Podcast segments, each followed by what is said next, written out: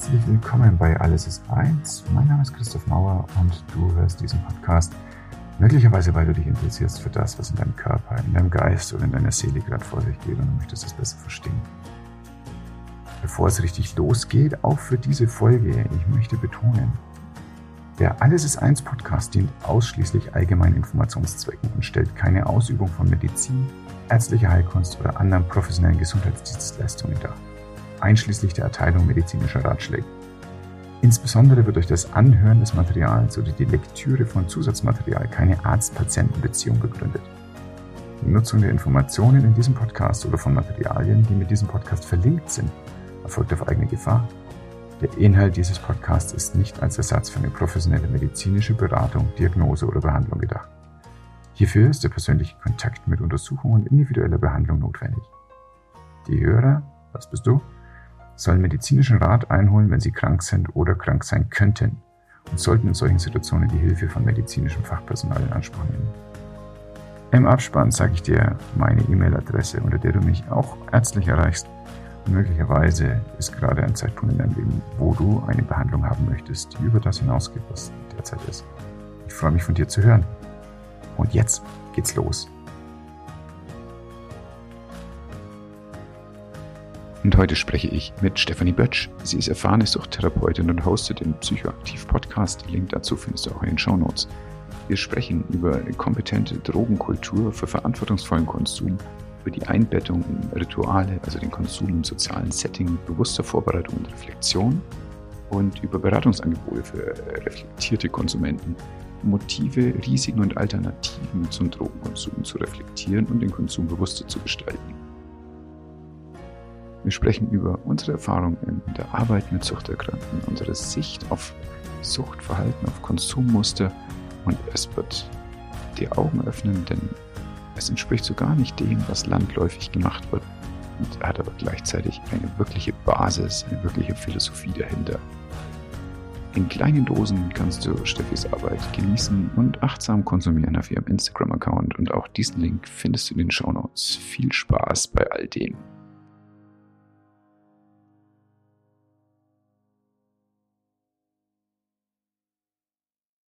Steffi, ganz herzlichen Dank, dass du da bist. Ich freue mich sehr auf alles, was jetzt kommt. Und wir haben im Vorfeld uns kurz unterhalten über ein Thema, was für dich ganz zentral ist in deinem Denken. Und ähm, das ist die Frage, muss man denn äh, entweder schwarz oder weiß trinken oder nicht trinken? Oder gibt es vielleicht irgendwas dazwischen, was man so kontrollierten Konsum nennen könnte? Und das klingt total spannend, denn in meiner medizinischen Ausbildung war das Dogma, dass die Leute halt entweder Alkoholiker sind oder trockene Alkoholiker und dazwischen gibt's im Großen und Ganzen nichts. In meiner privaten Wahrnehmung der Welt war das aber ein bisschen differenzierter, dass durchaus Leute ähm, damit klarkamen, ab und zu was zu trinken, andere aber nicht. So, und jetzt bin ich gespannt, was ist deine, deine philosophische Sicht drauf? Ist es denn so binär zu sehen, die Welt des Rausches? Und was ist deine ganz praktische Sicht? Was können Menschen da profitieren, dass sie eben in diesem Spektrum des Verhaltens wegkommen von dem, was schädigt den Körper, hin zu dem vielleicht, was bringt ihnen was. Und für welche Substanzen gilt das? Geht es dann nur um Alkohol, wie die Presse derzeit mit all ihren Nüchternheits-Challenges vielleicht ein bisschen suggeriert? Ähm, oder sind es auch noch andere Substanzen, wo ein kontrollierter Konsum sinnvoll sein kann? Schön, dass du da bist. Ich bin sehr gespannt auf alle Antworten, die jetzt aus dir rauskommen zu diesen Einstiegsfragen. Ich freue mich erstmal riesig hier zu sein und es ist halt ein Thema, für das ich total brenne, zu dem es super wenig wissenschaftliche Untermauerung gibt. Das kann man so schon mal gleich sagen, dass, ne, dass es da einfach viel Forschung bedarf und man viel hier auch einfach mit Hypothesen und Erkenntnissen aus dem, was eben aktuell schon da ist, arbeitet. Und naja, ich bin auf dieses Thema so ein bisschen gekommen. Ich habe soziale Arbeit im Bachelor studiert und habe meine Bachelorarbeit schon übers kontrollierte Trinken geschrieben und vielleicht hier an dem Punkt erstmal eine Definition zum kontrollierten Trinken, weil ganz viele verstehen erstmal unter einem kontrollierten Trinken oder zum kontrollierten Konsum den, die Rückkehr zu einem intuitiven Konsum. Wie jemand, der keine Suchtstrukturen aufgebaut hat, konsumiert. So mal hier ein Bier ist mir im Prinzip egal, ob ich das jetzt trinke oder nicht trinke, so in etwa. Und, und darum geht es tatsächlich beim kontrollierten Konsum nicht, sondern das, was ähm, was, ähm, jetzt habe ich den Namen vergessen, ah genau, das, was Körkel sozusagen geprägt hat, ähm, der hat das nach Deutschland gebracht, ist wirklich die Vorausplanung des Konsums. Also ich schaue mir Anfang der Woche genau an, okay, welche Tage, was steht an und wie viel möchte ich an welchen Tagen trinken. Dann setze ich das ganz genau fest, sozusagen, keine Ahnung, am Donnerstag feiert meine Mama Geburtstag, da gibt's einen Sektempfang, diesen Sekt trinke ich noch mit, äh, alles, was es danach gibt, nicht mehr. Als Beispiel zum Beispiel. Und da geht's wirklich um Vorplanen, die Regeln ganz klar einhalten, sich damit auseinanderzusetzen, wenn man diese Regeln nicht eingehalten hat. Also das ist sozusagen dieses sehr starre Konzept und mh, mm, ich finde das durchaus wichtig, aber ich bin gar nicht so fokussiert auf dieses Konzept in all dem, über was ich gerade aktuell so nachdenke. Ich finde es aber erstmal sehr spannend zu erwähnen, denn dieses Konzept, als das damals aufkam, ich glaube vor 10, 20 Jahren, da, da hat in Deutschland äh, ein bisschen für Unruhen gesorgt und hat halt wirklich das erste Mal dieses Abstinenzdogma angegriffen. Und das hat für sehr viel Unruhe gesorgt. Ich war da noch gar nicht im Dienst so, also ich war da noch zu jung. Aber ich finde das ganz interessant, was das auch einfach für absolute Abwehrhaltungen verursacht. Da kriegen plötzlich richtig viele Menschen die Krise aus den allerunterschiedlichsten Gründen. Die Menschen, die in Abstinenz leben, die die möchten, also die da gibt es mehrere Gründe wahrscheinlich, warum dagegen ist. Einmal, weil es vielleicht ein sehr harter Weg war, sich genau von dieser Illusion zu verabschieden, dass man intuitiv trinken kann. Das wird in der Debatte immer durcheinander gehauen ist das kontrollierte Trinken ist sozusagen das, was oft genutzt wird für intuitiv trinken. Aber ich glaube, der große Wunsch ist wirklich intuitiv zu trinken. Ähm, naja, ich kann mir gut vorstellen, dass viele Rehas sowas nicht so gerne haben möchten, weil die natürlich ihre Finanzierung und alles an der Abstinenz hängt. Auch das ist ein Punkt. Und auch dieser Angst, so, ja, jetzt haben wir doch eine klare Vorgabe, was passiert denn, wenn wir das plötzlich aufweichen? Da möchte niemand mehr diese Abstinenz haben. Das wäre doch schrecklich, deswegen schreiben wir das vor. Und ich finde das ganz wahnsinnig, dass das eben vorgeschrieben wird einfach. Mm, genau, aber das vielleicht erstmal so zum Einstieg. Und dann habe ich mich halt gefragt, naja, was gibt's denn noch aus dem kontrollierten Trinken? Was bietet eigentlich unsere Forschung noch? Äh, außer die Forschung zum kontrollierten Trinken, das jetzt halt leider auch nicht so tief erforscht werden konnte, weil einfach die, ähm, die Finanzierungen fehlen. Aber es gibt da durchaus interessante Studien, die eben auch gezeigt haben, dass nach so einem kontrollierten Trinken 30 Prozent auch äh, in die Abstinenz abwandern. Also, ne, aber auch welche, die es halten, welche, die es nicht schaffen. Also es gibt da schon eine gewisse Datenlage. Gut, und wenn man jetzt rausgehen möchte aus diesem Konzept, dann kommt man auf was, was ich finde, wo viel zu selten aktuell drüber geredet wird, das, weil wahrscheinlich auch, weil die Studien etwas älter sind, weil die auch nicht wirklich finanziert werden und das sind Selbstheilerstudien. Selbstheilerstudien zur Abhängigkeitserkrankung. Und da wurde in den 90ern von Klingemann, aber auch von den Sobels ähm, sehr viel geforscht zu. Gab sehr groß angelegte Studien, die sich mit Menschen beschäftigt haben, die nicht im Hilfesystem ankommen und wie die selbst überhaupt mit ihrer, mit ihrer Erkrankung umgehen. Und auch die sind darauf gestoßen, dass, ähm, dass nicht alle in die Abstinenz kehren, die sich als Selbstheilung, ähm, also die sich als Selbstheiler bezeichnen und die zu einem reduzierten, kontrollierten Konsum oder zu Teilabstinenzen zurückkehren. Und auch da hatten wir in den 90ern so die erste Erkenntnis, ah ja, es scheint ja Menschen, die eben nicht von einer vorausgesetzten Abstinenz, was wir halt im Hilfesystem haben, aber die sind damit ja nicht konfrontiert und auch die finden Wege aus ihrer Abhängigkeitserkrankung und die ist und die sind anders. Und das hat mich damals unfassbar fasziniert und daran bin ich sehr hängen geblieben, weil ich mir dachte so, ja, okay, ich bin Suchttherapeutin, ich habe äh, eine dreijährige Ausbildung, ne, das ist Suchttherapeutin kann man ähm, werden mit einer dreijährigen Ausbildung. Man darf dann im Hilfesystem heilen tätig werden, in den Rehas und in den Psychiatrien zum Beispiel. Und natürlich habe ich auch genau das ganz klassisch gelernt, was wir alle lernen im Hilfesystem. Und das ist eben Abstinenz als Voraussetzung zur Zielerreichung.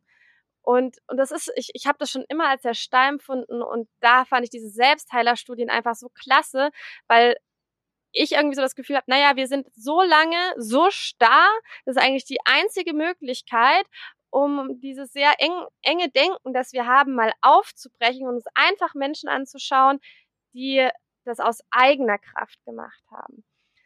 Und darüber habe ich tatsächlich dann auch meine Masterarbeit geschrieben und habe eben Menschen, die verschiedenste Konsummuster hatten, befragt und bin da genau auf das Gleiche gestoßen und ähm, dass eben Menschen sich dann entweder von einer Substanz verabschieden, von mehreren Substanzen verabschieden und ganz genau für sich aufbauen, was geht, was geht nicht, sich mit Regeln und Einstellungen machen und sehr zufrieden damit sind und auch schon sehr lange ähm, ein sehr ausgeglichenes Leben fühlen, sich wirklich auch von viel getrennt haben, was den Konsum angeht.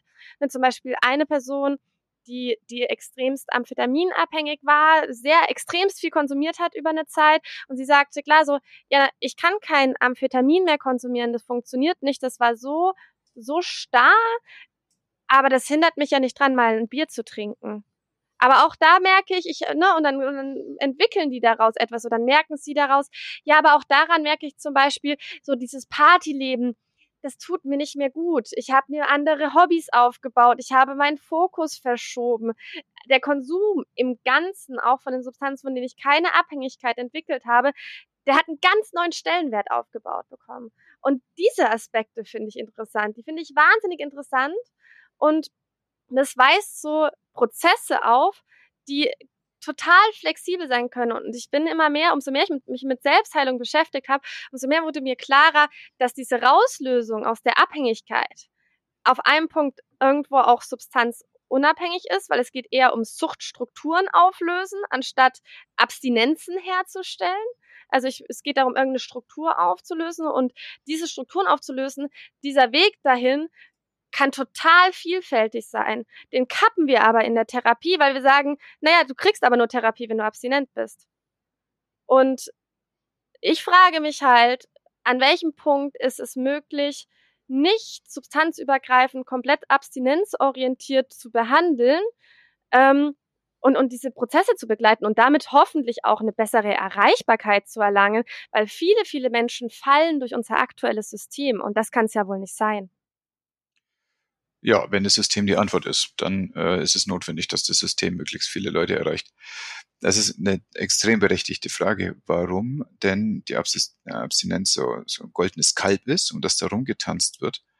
Hm, schön, dass du von diesen Studien, die ja letztlich eine Art inoffizielle Vergleichsgruppe darstellen, zu denen, die in das therapeutische System reingehen.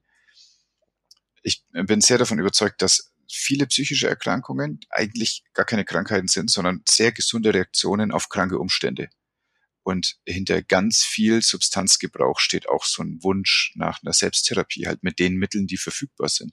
Und die sind gar nicht so doof manchmal, sondern das hilft tatsächlich mal über eine Zeit zu überstehen. Und ganz sicherlich, wenn dann die Umstände des Lebens sich verändern, dann ist es auch nicht mehr notwendig, zum Beispiel eine Abstumpfung von Emotionen zu haben. Dass man manchmal halt, um den Arsch zusammenzupacken, halt macht für eine Zeit und dann ist das Leben wieder anders und dann geht es auch wieder völlig ohne. Ohne dass man jetzt äh, bis am Boden zerstört sein muss, wie das ja oft so ist, dass Leute wirklich ganz kaputt gehen, körperlich oder emotional und dann äh, überhaupt erst bereit sind, sich aus Suchtstrukturen rauszulösen.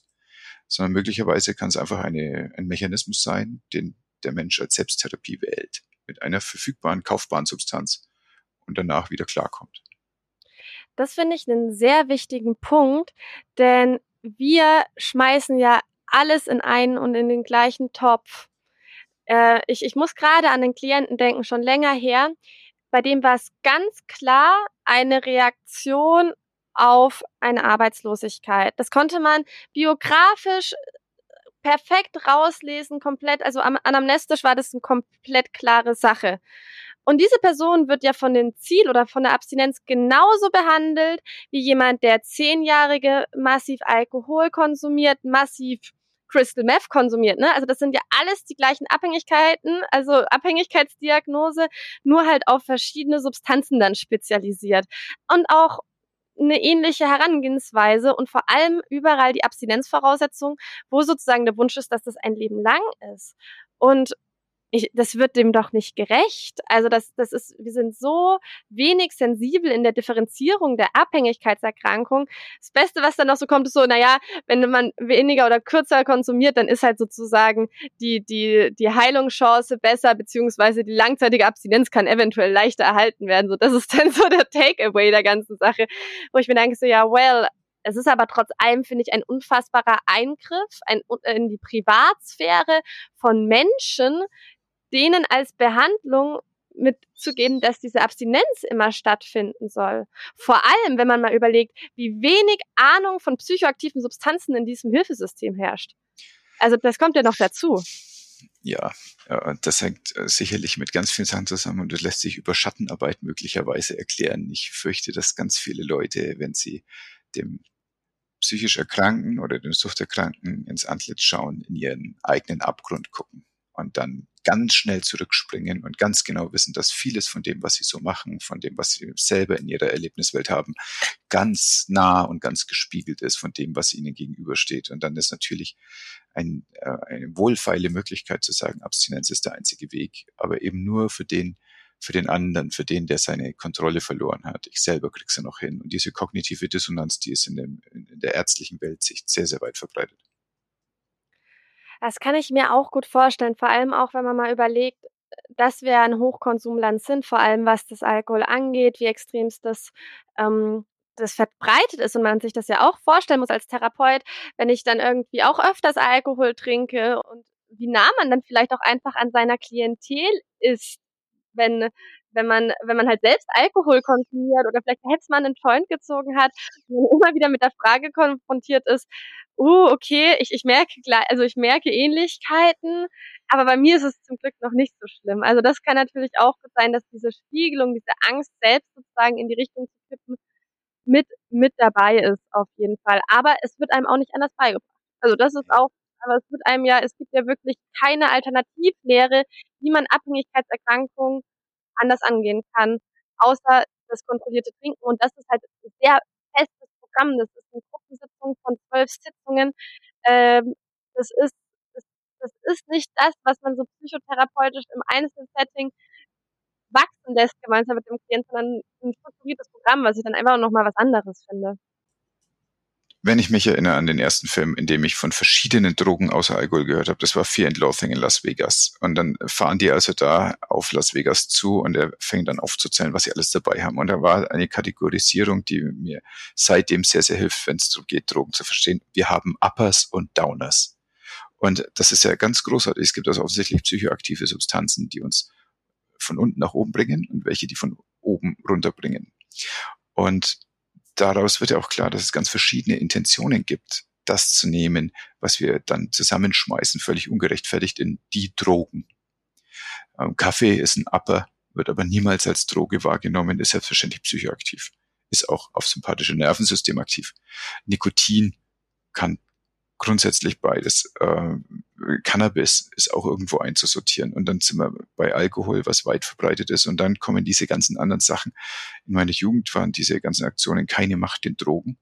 Da ging es immer um ein, ein Null-Konsum-Konzept für alles. Alles außer Alkohol. Alkohol war völlig in Ordnung. Jetzt sind wir im dritten Jahrtausend. Meine Jugend ist lang vorbei. Äh, siehst du denn einen, einen erwachseneren Zugang unter euch Fachleuten zumindest, was verschiedene Substanzen angeht, was verschiedene Intentionen angeht, wächst dann Verständnis für den Konsumenten als lebendes Individuum in einem sozialen Gefüge.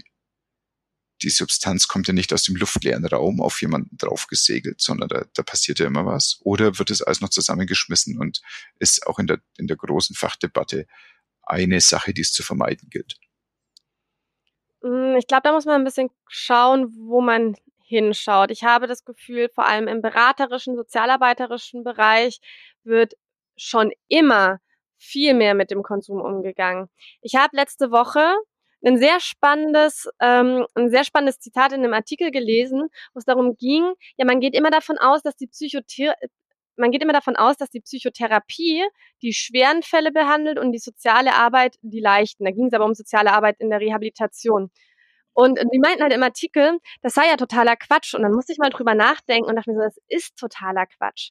Denn im betreuten Einzelwohnen ähm, wo immer konsumbegleitend gearbeitet wird. In den Drogenberatungsstellen, wie oft bekomme ich in die Drogenberatungsstellen meine Klienten, Klientinnen, die aus der Psychiatrie raus sind, aus der Reha wegen Nichtbehandlungsfähigkeit, die landen alle immer in dem sozialarbeiterischen Auffangnetz. Das heißt, meine Profession ist schon seit jeher erstmal viel mehr damit konfrontiert, mit Konsum umgehen zu müssen weil von uns erwartet wird und dass uns auch unser Auftrag ist, diese Menschen zu begleiten und wir sie begleiten dürfen. Und dass dadurch, dass, und deswegen wurde da schon viel schneller realisiert, dass Abstinenz einfach manchmal unrealistisch ist.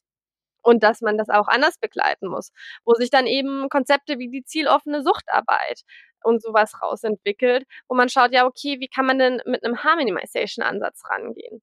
Ähm, also den Aspekt, den gibt es schon viel länger. Dann können wir in die Prävention schauen. In der Prävention ähm, löst man sich teilweise auch jetzt immer mehr von diesem substanzbezogenen, wie man das mehr kennt. Also auch das gibt's immer noch mal so Cannabis-Workshop, Alkohol-Workshop. Aber ich sehe das zum Beispiel auch bei meiner Kollegin, die macht ein ganz tolles Programm, das heißt Rausch und Risiko. Da geht's gar nicht um die einzelnen Substanzen, sondern es wird sich damit auseinandergesetzt, wie viel Risiko bin ich eigentlich bereit einzugehen? Was ist denn eigentlich so mein, mein Risikohorizont? So ein bisschen so, was sind, was ist ganz krass, was ist mittel, was ist leicht? Und wie steht das überhaupt in Verbindung mit Rausch? Super spannendes Konzept oder wo es auch mehr um emotionale Kompetenz und sowas geht. Und dass man sich da ein bisschen rauslöst aus dieser Substanzfokussierung und eher da schaut, okay, wie baue ich emotionale, psychosoziale Intelligenz auf mit jungen Menschen, um eben Abhängigkeitsentwicklungen dahingehend zu vermeiden. Und genau, und das äh, und, und dann sind wir aber im therapeutischen Bereich. Und dieser therapeutische Bereich, dem empfinde ich persönlich am starrsten. Also, dass halt hier wirklich so sehr an der Abstinenz ähm, drangehalten wird, weil auch rein faktisch es überhaupt keine andere Möglichkeit gibt, weil ähm, weil die Krankenkasse und die deutsche Rentenversicherung, die die Geldgeber sind, die zahlen ja nur mit Voraussetzung von Abstinenz. Die zahlen ja sonst nicht. Und die Psychotherapeuten und im ambulanten Psychotherapiebereich, da wird's dann richtig wild. Weil da ist ja die, die Voraussetzung, du darfst Menschen mit einem diagnostizierten Abhängigkeitssyndrom aufnehmen, wenn er, in, wenn er innerhalb von zehn Sitzungen eine Abstinenz nachweisen kann. Und wenn man jetzt mal auf die Ausbildung von PsychotherapeutInnen schaut, ist es ja so, dass das dafür sorgt, dass nur wenn sie eines ihrer Ausbildungsteile in einer Suchtklinik machen, überhaupt wirklich Kontakt mit Menschen mit Abhängigkeitserkrankungen bestehen, sonst trifft man die in der Landschaft nicht. Das heißt, wenn ich in der Ausbildung nicht in dem Bereich mal gearbeitet habe, nicht mal reingeschnuppert habe, dann werde ich faktisch nicht viel Kontakt mit Menschen haben und auch diesen, diesen Ausbildungsaspekt nicht vertiefter haben. Und, und dann ist man da im ambulanten Bereich und ich frage, ich habe ja auch viele Freundinnen und Bekannte aus dem Psychotherapiebereich und fragte mal, wie ist es denn so? Und da, da kommen ganz wilde Konzepte raus, wie, naja, man fragt halt nicht genau nach, man schaut halt ein bisschen drüber, weil wenn ich dann nachfrage und ich dann doch auf die Idee komme, dass da ein Abhängigkeitssyndrom vorliegt, kann ich die Person nicht weiter behandeln oder ähm, man erklärt auf über diese Abstinenzregel und, und, und und arbeitet aber dann nicht an dem Konsum und dann ist natürlich nach zehn Sitzungen wieder keine Abstinenz da. Woher soll sie auch plötzlich kommen? Und dann muss man die Therapie beenden. Also das ist dann im ambulanten psychotherapeutischen Bereich wird es dann irgendwie ganz ganz knifflig auch einfach, was ich so mitbekomme. Und genau diese Punkte sorgen dafür, dass ähm, substanzspezifisch auch gar kein großes Wissen aufgebaut wird und werden kann, weil es einfach nicht relevant ist. Also du hast ja keinen Kontakt mehr. Warum, warum sollte ich mich mit psychoaktiven Substanzen beschäftigen, wenn ich in meiner Profession überhaupt nicht damit arbeiten darf? Und dann, und dann kommt, also die Meinung ist unfassbar verbreitet von, ich muss ja nichts über psychoaktive Substanzen wissen, das lasse ich mir dann von meiner Klientel erklären, weil ich muss mich ja nur mit Abhängigkeitserkrankungen auskennen und wie ich mich daraus löse. Ja, man kann unter den Bedingungen schon mit den Personen arbeiten, das will ich gar nicht ausschließen, aber, und hier ist das große Aber, ich bin der Meinung, man kann viel besser mit den Personen arbeiten, wenn ich ganz genau weiß, was da ist, wie das zusammenspielt, was um so eine Substanz umherum steht, wie die funktioniert. Ich kann viel leichter als Therapeutin rauslesen, ähm, was, was mit meinem Klienten los ist. So, ähm, kleines Beispiel zum Beispiel ganz oft ist die ähm, die, die Kombination Alkohol und Kokain da. Und wenn man da sich ein bisschen mit den Substanzen auskennt, ist, äh, kann man relativ schnell mit dem ähm, Klienten ins Gespräch darüber kommen, dass es ein oft eine ziemliche Kontrollkombination ist. Also so eine ganz hohe Ambivalenz zwischen Alkohol, ich wünsche mir das Ausschalten meines Gehirns, das Wegtreten und gleichzeitig ziehe ich Kokain, weil ich trotzdem irgendwo Angst vor einem zu tiefen Rausch habe, Angst vor dem Kontrollverlust und dann bewegt sich innerhalb in dieser Kombination eine ganz interessante Ambivalenz, die ich sehr spannend therapeutisch aufgreifen kann. Dafür muss ich aber ein bisschen was wissen. Ne, und dafür gibt es ganz viele verschiedene Beispiele, wo ich anhand des Konsums auf interessante psychische Ambivalenzen, Besonderheiten mit meinem Klienten, mit meiner Klientin in Kontakt kommen kann. Aber dafür muss ich wissen, was da Phase ist. Und dafür muss ich Substanzen können. Das ist Ah, das ist so spannend. Ich hatte irgendwann im, im dritten Semester oder so, ich mal Medizin studiert vor vielen Jahren und also auch fertig gemacht und damals war so ein freiwilliges Seminar zur, Drogensoziologie. Das fand ich spannend, da wollte ich rein. Und dann war das eine Soziologin, die auch tatsächlich mehrere interessante Sachen gesagt hat. Aber ich erinnere mich aus diesem ganzen Semester eigentlich nur an eine Szene und da ging es darum, mit, Cannabis, wie kann das irgendwie konsumiert werden? Und ich saß dann halt, wie ich das gewohnt war, noch aus dem Schulbus in der letzten Reihe und habe mich dann irgendwann gemeldet, habe erläutert, dass wir in unserer Jugend selbstverständlich gekifft haben und dass wir aber aufeinander aufgepasst haben und wenn es jemand nicht schlecht, also wenn es jemand nicht gut ging, sondern schlecht ging, wenn der instabil wirkte, dann hat er halt den Joint nicht bekommen, weil dann ist das nicht das Richtige gerade gewesen. Da haben wir sich mit dem hingesetzt und fragt, wie geht's denn dir? Und 40 Leute drehen sich um und gucken mich an, als er jetzt irgendwie halt vom Himmel herabgestiegen wäre und irgendwie ganz, ganz Schlimmes verkündet hätte. Und äh, tatsächlich haben mich Jahre später noch Leute, obwohl ich damals überhaupt nicht gekifft habe, angesprochen mit der Kiffer. Weil ich, weil ich nur einmal gesagt habe, das gibt eine Art und Weise, wie man damit umgeht, die ich glaube völlig in Ordnung ist. Und ich, also ich, ich freue mich schon drauf, wenn wir jetzt hier eine Gesetzesänderung haben. Ich möchte sehr gerne Cannabis microdosen. Da freue ich mich drauf. Ich will überhaupt nicht breit in der Ecke liegen aber ich möchte gelegentlich einen Zug nehmen und danach was lesen oder malen oder einen Film schauen oder Intimität erleben oder was auch immer. Ja, aber ich möchte das nutzen dürfen. Und das ist auch ein, eine Herangehensweise, von der, da sehe ich überhaupt gar keine Gefährdung. Gleichzeitig ist es das, was in meiner Jugend von anderen als das Verbotene angesehen wurde und was dann im Studium dazu geführt hat, dass 40 Leute sich umgedreht haben und geguckt, ey, was hat der Mauer schon wieder gesagt? Hm die Stigmatisierung rund um psychoaktive Substanzen, die nimmt Tragweiten aus. Wenn man überlegt, das, ne, wie du sagst, du hast nichts weiter gesagt wie, hey, es gibt auch Möglichkeiten, das irgendwie äh, ja zu nutzen, ähm, ohne dass es jemand schlecht geht. Man kann aufeinander aufpassen. Es sind nicht nur die, äh, Entschuldigung, das Wort Chunkies, die sich einfach Teufel komm raus in irgendeinem Bahnhof zuknüppeln, sondern dass da ganz viel Kultur und Miteinander dahinter steht. Das, das ist für manche Menschen so abstrus und nicht vorstellbar und gleichzeitig leben sie eine absolute Alkoholkultur, ähm, was ja noch dazu kommt. Und ich meine, wir sind ja also das können sich alle immer nicht so vorstellen. Und das hatte, das wurde mir mal im Studium gesagt, hat gemeint, naja, Alkohol hat sich halt bei uns gesellschaftlich durchgesetzt. Es hätte aber auch irgendeine andere Substanz sein können. Und dann ähm, meinte mal ein Professor von mir so, naja, es ist wie, äh, wenn man sich vorstellen kann, es hätte sich auch Heroin durchsetzen können. Und dann wird halt im Oktoberfest äh, Heroin konsumiert. Und dann hätte sich darum eine Kultur ge äh, gebildet, ne? Und auch daraus hätten wir was gemacht. Und das kennen, können, und das ist hätte sein können, ne?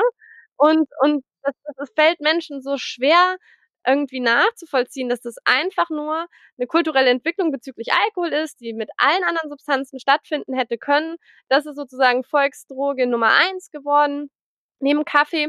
Und ähm, ja, und, und, und allen anderen Substanzen wird es abgesprochen, was total abstrus ist, weil eigentlich hinter jeder Substanz super viel Kultur steht und Kulturbildung. Und das ist auch was, was finde ich in so Präventionsdebatten auch oft zu, zu kurz kommt. Kulturbildung um eine Substanz unfassbar wichtig ist, um Konsumkompetenz in der Gesellschaft aufzubauen. Was aber natürlich schwierig ist, weil wir es beim Alkohol ziemlich verkackt haben, ist die Frage und die große Hoffnung, ob wir es mit Cannabis besser hinbekommen, eine, eine, eine gute Konsumkultur aufzubauen. Ne, weil, weil bei Alkohol haben wir ja leider eine Saufkultur aufgebaut. Aber das ist ein super wichtiges Thema und da kann man sowohl am Alkohol dran feilen, als auch eben was Neues entstehen lassen, jetzt rund um Cannabis mit der Legalisierung. Das hilft, es schafft Orientierung und nicht mit dieser Stigma, Keule immer rumkommen und sagen, ja, okay, aber, aber wenn du Cannabis konsumierst, dann nur im, im, im heimen Kämmerchen und es darf nie jemand erfahren und wehe, du sagst es mal in einem professionellen Kontext. Absolut. Es ist eine, also keine Gesellschaft hat ein Drogenproblem, sondern die Gesellschaft hat ein Drogenproblem mit Substanzen, die reinkommen, für die es kein Kulturbewusstsein gibt. Das mhm. war bei den Indianern so mit dem Feuerwasser. Das hat ganze Stämme durcheinander gehauen. Das ist mit dem Opiat, du hast gerade Heroin angesprochen, das ist natürlich jetzt eine, eine Zubereitung von Opiaten, die sehr schnell im Hirn kickt und deswegen ein mhm. gewisses Gefährdungspotenzial im Rausch hat. Aber das Opium zu rauchen ist im Nahen Osten eine jahrhundertealte Tradition und ist dort von Leuten ähm, praktiziert, die danach nach ihrem Rausch selbstverständlich wieder arbeiten gehen können. Und das ist eingebettet in ein Vorgelebtsein von so geht man mit der Substanz um. Und solange das passiert, ist das alles völlig in Ordnung. Aber immer dann, wenn so ein Culture Clash kommt, dann hat der halt eine gewisse Reibungshitze, die entstehen kann. Und auch beim Alkohol ist es so, dass es verschiedene Arten und Weisen gibt. Also die, äh, die Arbeiten von Goethe sind natürlich alle unter Rotwein entstanden. Und das sind die, die Verse des Faust sind überhaupt nicht anders denkbar, als dass das, äh, diese Rotwein schwere ist. Er sagte von sich aber auch, er wird nicht betrunken, er wird trunken. Und das ist wahrscheinlich eine ganz andere Art, wie er daran geführt wurde und wie er damit gelebt hat. Nichtsdestotrotz, Alkohol ist halt auch was, was echt am Körper ganz schön viel Schaden hat. Und das so, denke also bei mir in der Gefährdungseinschätzung sicherlich unter den Top drei Sachen, womit du deinen Körper ganz schön kaputt machen kannst. Hast du sowas, dass du sagst so, naja, Kiffen ist okay, wenn du es lernst, aber es gibt andere Sachen, die sind wirklich so, dass man die Augenbraue hochziehen kann und schauen muss, kann man den Menschen helfen, damit klarzukommen? Ich, ich denke beispielsweise an, an Crack, finde ich als Substanz, da mir vorzustellen, dass man einen geordneten Konsum hat, schwierig. Also was bei mir da sofort in den Kopf kommt, ich habe ja die letzten zwei, drei Jahre extrem viel mit synthetischen Cannabinoiden gearbeitet weil das in den E-Zigaretten so die Jugend einmal, na, ich will das nicht immer, ich wollte gerade sagen durchgeschwemmt, aber das ist faktisch nicht wahr. Ich versuche nicht reißerische, äh, reißerische Überschriften zu replizieren. Ne, aber ähm, synthetische Cannabinoiden hat sich irgendwo in junge Menschen so rein manifestiert als diese tolle Versprechung von ja, es ist legal, es ist ähm, es ist legal, es sei CBD, also es wurde auch einfach unter CBD verkauft und ähm, also einfach unter ganz vielen falschen Versprechungen.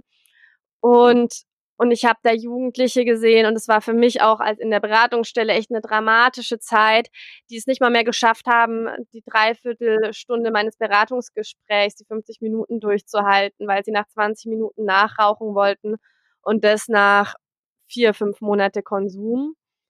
Und da ne, bin ich auch mit anderen Experten viel in Kontakt getreten ähm, bezüglich Safer Use bei synthetischen Cannabinoiden und sind immer wieder eigentlich auf den Punkt gekommen, so gibt's eigentlich einfach keine Empfehlung. So, also egal wie sehr man das Akzeptanzorientierte lebt, zu synthetischen Cannabinoiden, sehr, also ne, da meinte, da meinte er dann so, na ja, das über E-Zigarette rauchen ist schon der Safer Use so in etwa. Und, und, ja, und, und, und das hat einfach so, also es hat so schwere Abhängigkeitssyndrome in so jungem Alter erzeugt. Und du nanntest gerade Crack. Und dann sind wir wieder auf der Sozial, also auf der sozialen Ebene. Wann komme ich mit Crack in Verbindung? Wir haben ein paar wenige Städte, in denen Crack überhaupt verbreitet ist und es ist sehr Szenen fokussiert. Also ähm, bei uns in Frankfurt im Bahnhofsviertel, in Hannover, in Hamburg gibt es eine Szene, ich glaube in Berlin. Aber man sieht schon, das, das sammelt sich sehr so in den großen Städten und auch sehr szenespezifisch. Und da kann man dann sozusagen eher mit so einem ganz großen Harmonization-Konzept genau diese Zielgruppe herantreten. Aber Substanzen, wie synthetische Cannabinoide, die ein Abhängigkeitspotenzial sehr ähnlich haben wie Crack, aber nicht an eine Szene geheftet sind, sondern in so eine Jugend reingeschossen wird mit dem Versprechen, hey, du kiffst, kriegst Stress mit der Polizei, rauch einfach das.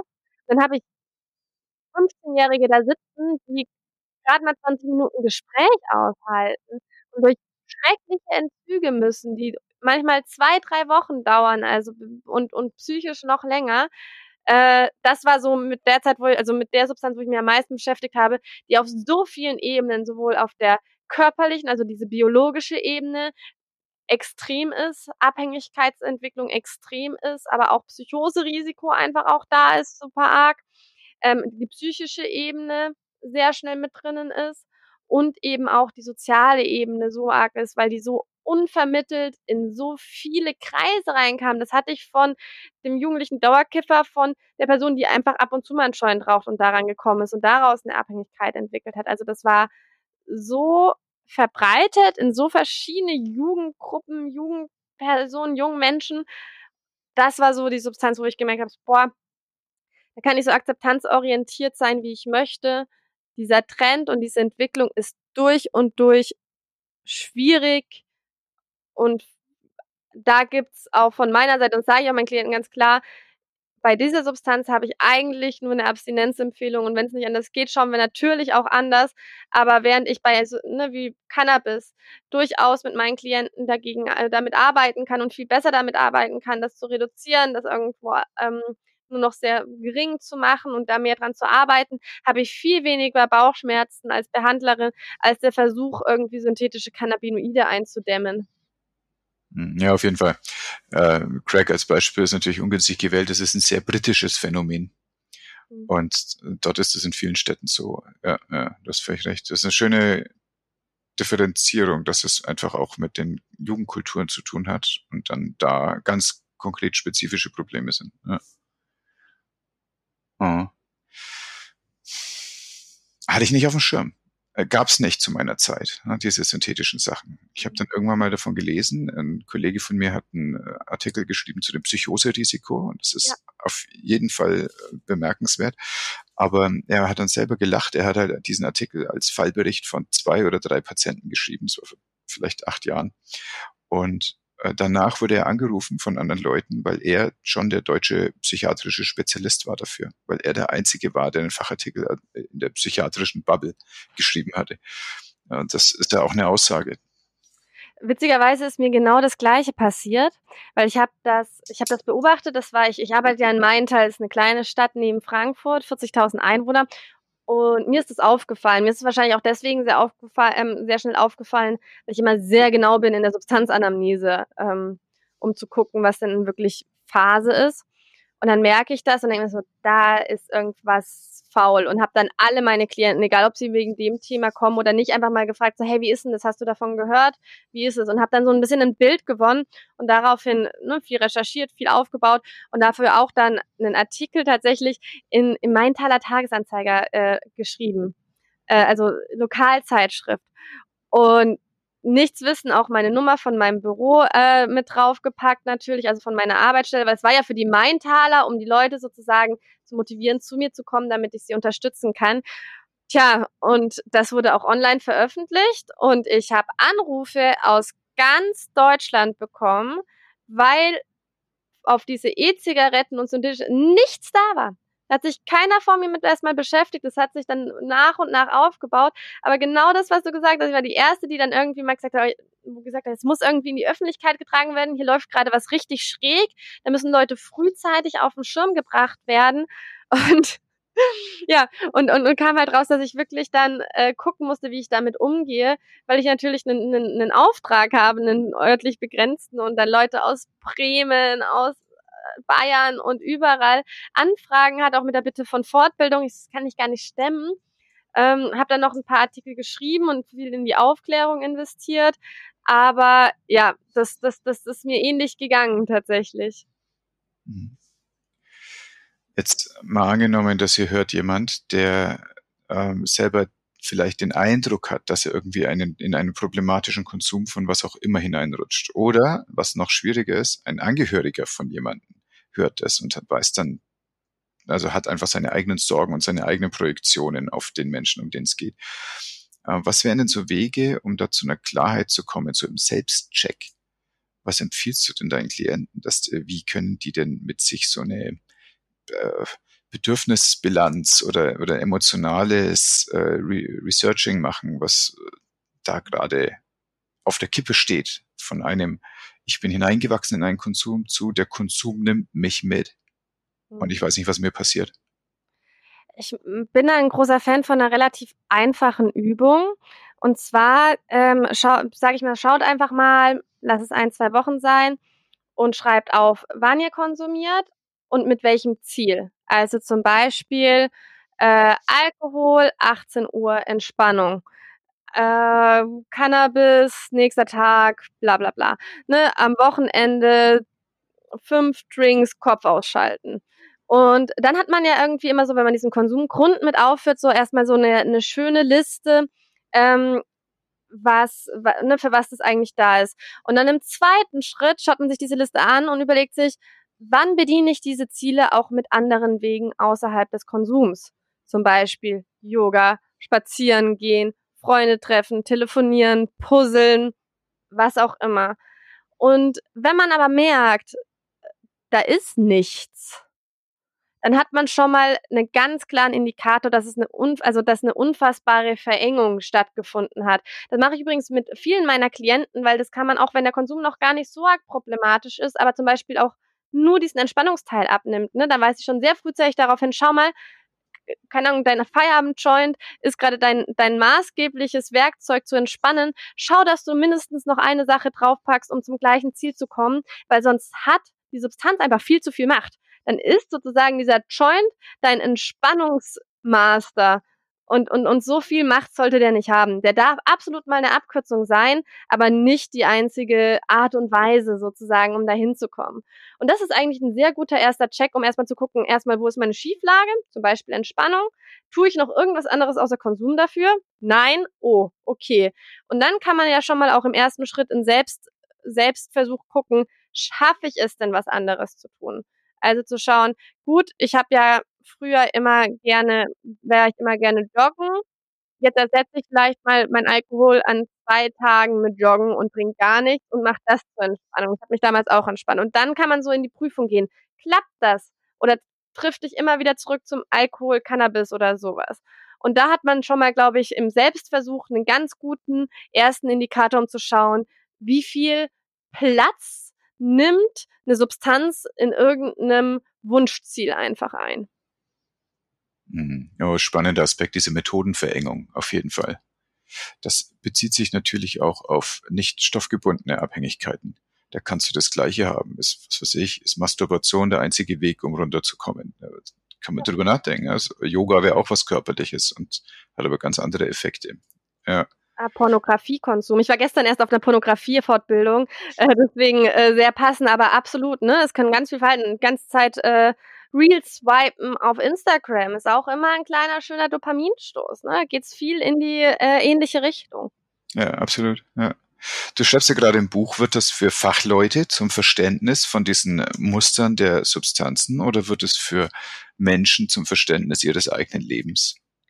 ich ähm, schreibe ein Fachbuch und wirklich für Fachleute, um genau das, was wir am Anfang besprochen haben, mal greifbar zu machen. Und es geht wirklich maßgeblich darum, äh, psychoaktive Substanzen äh, eine Orientierung zu schaffen. Also wir hatten ja vorhin von Upper und Downer so an dem angelehnt, so wie orientiere ich mich eigentlich erstmal im weiten Feld der psychoaktiven Substanzen, weil ich eben, ich frage halt einfach immer gerne rum, auch von Kollegen, Kolleginnen in Zuchtreha, also die meint so, ja, ich kann mir das nicht merken, ich verstehe das nicht, ich weiß nicht, welche Substanz wohin gehört.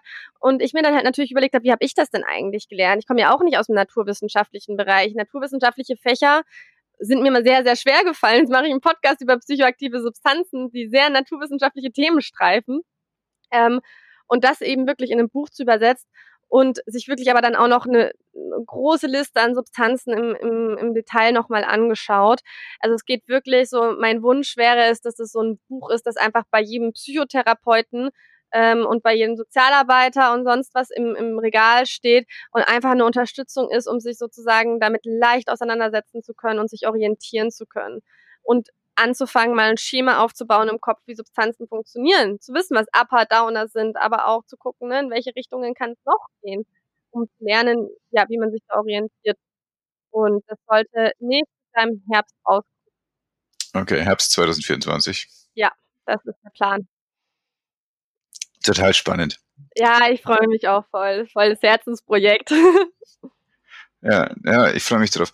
Es ist ja so, man muss nicht alle Sachen konsumiert haben, um zu wissen, wie sich das anfühlen kann oder welche Intention dahinter steckt. Und ich habe ja auch nicht in meinem Leben alle Krankheiten gehabt, nur um zu wissen, wie ein Patient sich damit fühlt, das zu haben. Und trotzdem kann ich es behandeln. Und ich glaube, das Gleiche gilt dafür. Also es ist überhaupt nicht so, dass man das ausprobieren muss, um den Charakter einer Substanz zu verstehen. Das wäre ja absolut Wahnsinn, auch alles durchzuprobieren. Ich glaube, das hat noch nie jemand in seinem Leben gemacht, weil es gibt so viele psychoaktive Substanzen, äh, sowas, da so viele Tage und so viel Zeit hat man gar nicht. Aber absolut. Aber ich finde, es sollte schon eine größere Interesse dafür geben, wie die funktionieren und wirklich auch ein unvoreingenommen, nicht als dieses abhängig machende Ding. So und es wird ja auch immer nur auf das Abhängigkeitspotenzial in der Suchthilfe oder sowas dann untersucht. So, ja, schwemmt super schnell an, super hoher Dopaminausstoß, richtig, richtig böse. Und mal so ein bisschen zu verstehen, was die DNA einer Substanz ist, die es auch so attraktiv macht für den Konsument, weil kein Konsum keine konsumierende Person denkt sich, oh ja, jetzt nehme ich Crack, das schwemmt richtig schnell in meinem Kopf an, das macht mich richtig gut abhängig. Darum geht es ja nicht. Und natürlich, und da will ich jetzt halt auch nicht irgendwie der Psychotherapie äh, irgendwie groß was abschreiben. Ich meine, natürlich werden Funktionalitäten der Substanzen etc. pp. alles behandelt keine Frage. Aber da wird halt eben um den Konsum per se geschaut und nicht substanzspezifisch oder selten substanz, äh, substanzspezifisch. Aber das kann halt einfach, wie ich das schon vorhin mit dem Kokainbeispiel mal kurz äh, plakativ aufgezeichnet habe, kann sehr, sehr interessant sein für Prozesse und auch für die Konsumierenden selbst, die das vielleicht unterbewusst ganz klar so gemacht haben, aber dadurch erstmal Sachen auch tiefer verstehen können. Ja, unbedingt wenn man ihnen dann diese Metaperspektive geben kann. Aber ich glaube, wenn du kommst mit, sagen wir, das und das wirkt immer so übrigens, dann wird dem auch klarer, dass das, was er bisher gemacht hat, nicht verwerflich ist, sondern eigentlich die logische Konsequenz von dem Paket, mit dem er halt gerade durch die Welt läuft. Ja, absolut. Danke, Steffi. Das war extrem lehrreich. Ich freue mich schon jetzt darauf, das nachher schneiden zu dürfen. Ja, danke für die Einladung. Ich habe mich sehr, sehr gefreut. War äh, sehr cooles Gespräch. Ich danke dir. Tschüss. Tschüss.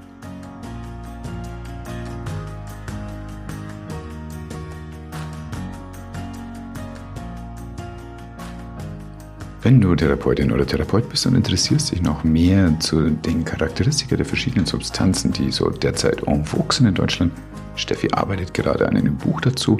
Es ist, wie sie vorhin sagte, ein Fachbuch. Es wird spannend, es gehört dann in dein Regal.